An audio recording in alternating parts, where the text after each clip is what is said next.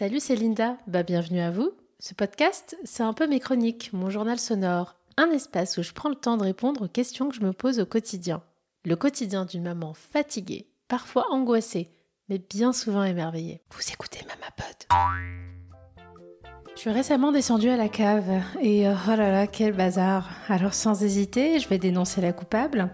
Il s'agit d'un enfant, anciennement appelé euh, bébé, mignonne comme un cœur, mais qui à elle seule occupe 65 à 70% de la cave. Mhm.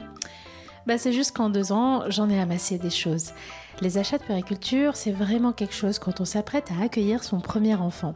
Sans parler du fait que je n'avais aucune, mais alors aucune connaissance dans tout ça. Je savais qu'un bébé avait besoin euh, de couches, d'une poussette, de le nourrir avec du lait, ça oui, qu'il allait bien falloir acheter un petit lit et je crois que c'est à peu près tout. Je n'ai ni neveu et ni nièce, et du côté de mes amis ayant des enfants, disons que je prenais plaisir à les voir évidemment, mais nos discussions, elles ne tournaient pas autour des affaires de leurs enfants. Alors je démarrais de zéro. J'ai donc passé 9 mois à peu près à me mettre à jour, à lire des blogs, à regarder des vidéos YouTube, à scroller pendant des heures sur Instagram et des choses, j'en ai acheté à la pelle. C'est dingue ce qu'on peut être acheteur compulsif quand on devient parent pour la première fois.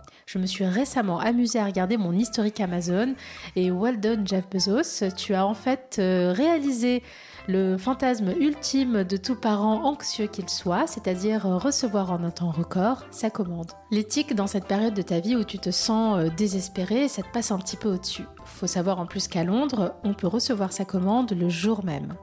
Avec la grosse fatigue et euh, l'ambiance Covid qui traînait encore à cette époque-là, ça nous a pas mal arrangé. Alors sans plus tarder, rentrons dans le cœur du sujet de ce septième épisode, les 10 achats de périculture que je regrette d'avoir achetés. J'ai regretté d'avoir acheté un coussin d'allaitement. En réalité, j'en ai deux. Un long en forme de boudin un peu tordu et un deuxième qui est plus un coussin d'allaitement en forme de demi-cercle. Alors je les ai utilisés, oui, parce que je les avais à la maison, mais j'aurais pu me contenter de coussins classiques plus ou moins gros et plus ou moins fermes. Ça aurait largement fait l'affaire j'ai trouvé mes deux coussins plutôt encombrants, trop bombés et peu malléables. Celui en demi-cercle pour l'allaitement par exemple était beaucoup trop haut et a fini en coussin pour soulager mon dos. J'ai regretté d'avoir acheté une salopette en jean et les hauts de grossesse en général. Alors je sais pas pourquoi, mais j'avais en tête cette image de la femme euh, enceinte en salopette en jean, super mignonne, gna gna gna. Ouais. Alors le problème c'est que celle que j'avais choisie sur le site d'Assos était beaucoup trop rigide, donc pas confortable, et en fait elle n'a pas évolué tout au long de ma grossesse, car il y avait déjà plus de place pour mon ventre au milieu du deuxième trimestre. Un autre vêtement pas vraiment utile, j'ai trouvé, c'est les hauts, ce sont, pardon, les hauts de maternité en général.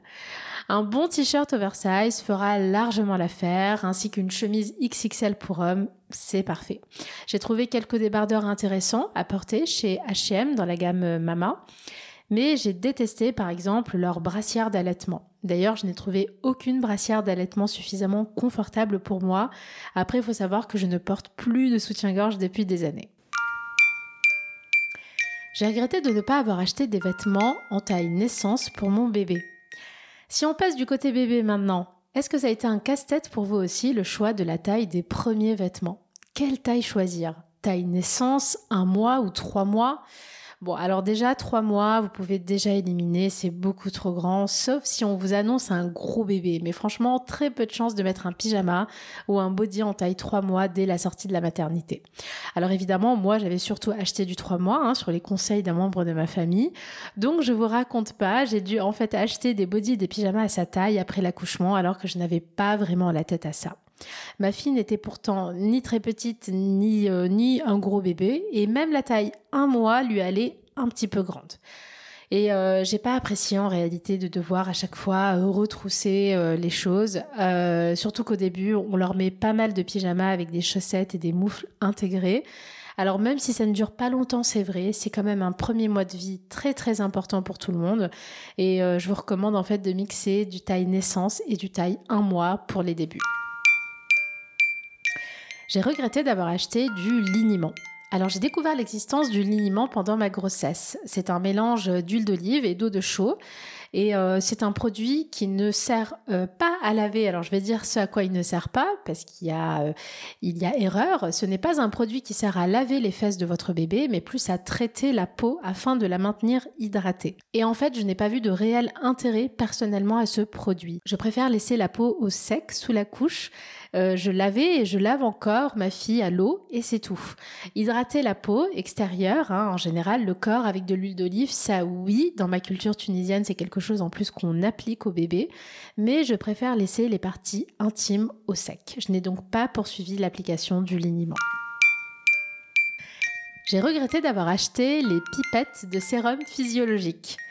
Alors à chaque recherche sur Internet, ils font partie des indispensables dans la trousse pour bébé. Mais euh, pourquoi déjà? Est-ce que quelqu'un peut me le dire? Bon, le slogan de la marque qui a un peu le monopole sur ce produit, c'est présent en maternité dès les premières heures de la vie. Pardon, les premières heures? Alors euh, moi, les premières heures de la vie de mon bébé, je me battais pour quelle tête et je l'observais hein, de façon un peu euh, béat, sans réaliser en réalité ce qui venait de m'arriver. Alors les sérums filles, je m'en fichais un tout petit peu.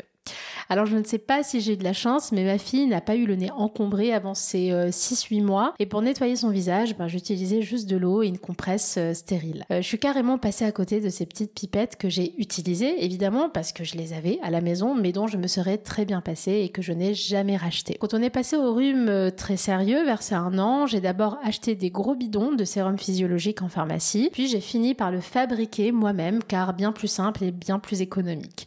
Vous trouverez des recettes très facilement sur Internet car au final il s'agit d'eau et de sel. J'ai regretté d'avoir acheté des robes. Si on revient au sujet des vêtements pour bébé, les robes, c'est super mignon, c'est vrai. Mais en fait, ma fille n'en a pas vraiment profité.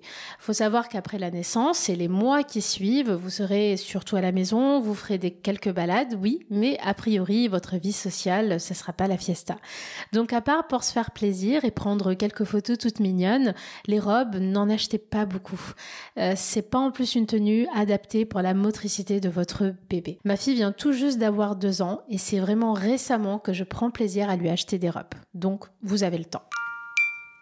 J'ai regretté d'avoir acheté la tortue des mers. Alors bon, je vais appeler ça la tortue des mers, je ne sais pas comment s'appelle cette peluche, mais vous l'avez probablement déjà croisée. C'est une tortue bleue qui fait veilleuse, jeu de lumière avec euh, de la lumière au plafond et ambiance sonore. Elle coûte 50 euros. et elle n'a été d'aucune utilité. Voilà.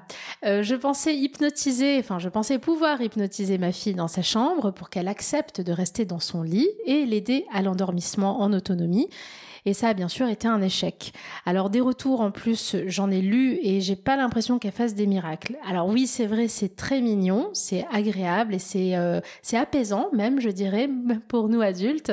Euh, et à deux ans aujourd'hui, ma fille s'amuse à l'allumer comme ça de temps en temps, mais bon, 50 euros, hein, 50 euros.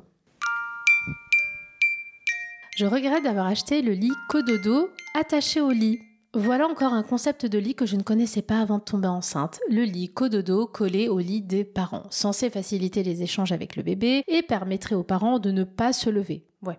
Alors pour ma part, il aurait fallu que mes bras fassent 3 mètres de long et que je puisse les tordre complètement pour prendre ma fille, ce qui n'a pas été le cas, j'ai essayé. Alors euh, au final, je devais donc me lever, poser les pieds au sol, euh, mais comme ce foutu lit était collé au rebord, bah, je devais en fait glisser en avant puis ensuite descendre. Bref, j'ai pas vraiment aimé. J'ai regretté d'avoir acheté un transat de bain. Alors nous avons opté pour le transat de bain de la marque Angel Care et ce qui m'a déplu déjà ça a été la quantité d'eau qu'il fallait pour que l'eau touche la peau du bébé. Donc c'était pas économique et ce n'était pas écologique. Puis au-delà de ça, nous sommes passés au bain libre aux trois mois de notre fille et je pense qu'on aurait pu largement commencer avant, voire dès la sortie de la maternité. Le bain libre c'est génial. Il s'agit simplement de poser votre bébé sur un linge, surtout quand il est tout tout petit, et de laisser un niveau d'eau sous ses oreilles. Votre bébé appréciera cette position et prendra plaisir à se sentir libre de ses mouvements dans l'eau. Voilà, c'est gratuit. Pas besoin, à mon avis, de transat, ni de bain, ni de petites baignoires en plastique. Enfin, voilà, je, je n'en ai pas eu l'utilité. Enfin, je ne savais pas si je devais placer cet article, mais je pense avoir regretté d'avoir acheté la chaise haute Stokke. Est-ce qu'on prononce Stokke je prononcerai Stokke. Alors la chaise haute Stokke, est-ce que je la regrette ou pas? J'hésite vraiment, comme je viens de le dire. J'hésite de la placer dans cette liste parce que je la trouve lourde et encombrante. Elle est robuste, oui, mais j'ai fait l'erreur de l'acheter en noir et les quelques coups dans le bois sont visibles. Nous l'utilisons depuis la naissance et encore aujourd'hui, donc j'estime que ça ne peut pas être un achat à regretter parce que elle est rentabilisée. Mais en même temps, est-ce qu'elle est vraiment rentabilisée vu son prix? Je ne sais pas. Je pense que j'aurais préféré acheter une copie bien moins chère. Il y en a beaucoup. Et euh, mais bon, sachez aussi qu'elle existe en seconde main. Et du côté des accessoires également. Pour ma part, au moment où je souhaitais l'acheter, je ne trouvais pas une bonne offre en seconde main. Mais si vous vous y prenez suffisamment tôt, vous trouverez une chaise stockée en seconde main qui sera bien moins chère. Ou bien préférer une copie qui sera aussi beaucoup moins chère. Voilà, moi je pense que c'est une chaise que je ne peux pas recommander. Je l'ai on l'utilise encore aujourd'hui. Donc voilà, c'est, je, suis ravie de l'utiliser. C'est un, un, un, bel, un bel objet, très design.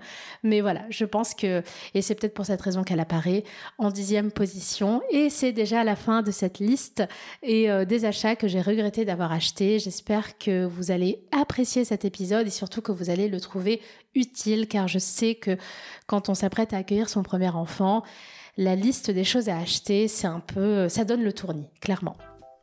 Merci de m'avoir écouté. Comme d'hab, si vous avez apprécié cet épisode, encouragez-moi en me laissant un petit commentaire sur Apple Podcast et Spotify et attribuez le maximum d'étoiles à Mamapod. On se retrouve bientôt pour un nouvel épisode. Salut